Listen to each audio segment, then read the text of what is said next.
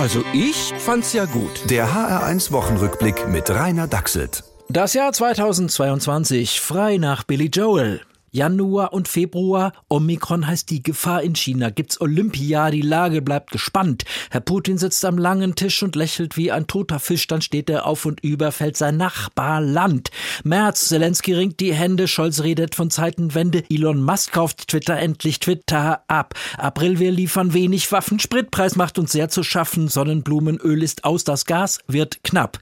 Cancel 2022. Wir haben's kaum ertragen. Es gab viele Klagen. Tagen. Cancel 2022, das war so daneben, das darf's nicht mehr geben. Erst im Mai mal ein Sieg, Eintracht und Europa League. Peter Feldmann klaut Pokal und redet großen Quatsch. Juni Robert Habeck warnt, Dokumenta wird enttarnt. Kassel lockt mit Antisemitismus Touch.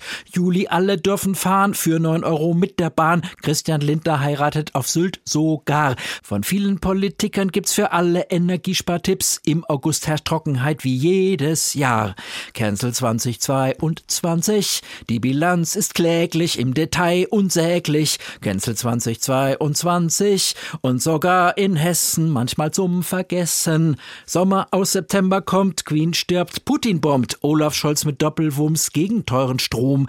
Im Oktober Nobelpreise für begabte Wissenskreise, Greta Thunbergs Energie ist aus, Atom. Im November geht es rund, deutsche Mannschaft hält den Mund zu, ein Zeichen ist gesetzt, leider nicht am Ball. Leistung wie aus einem Guss. In der Vorrunde ist Schluss. Unfröhliche Weihnacht klingt es überall. Cancel 2022. Es gab nur Beschwerden. Das muss besser werden. Challenge 2023. Wenn sich da was tut. Also ich fänd's gut. Der HR1 Wochenrückblick mit Rainer Dachselt. Auch als Podcast und in der ARD Audiothek. HR1. Genau meins.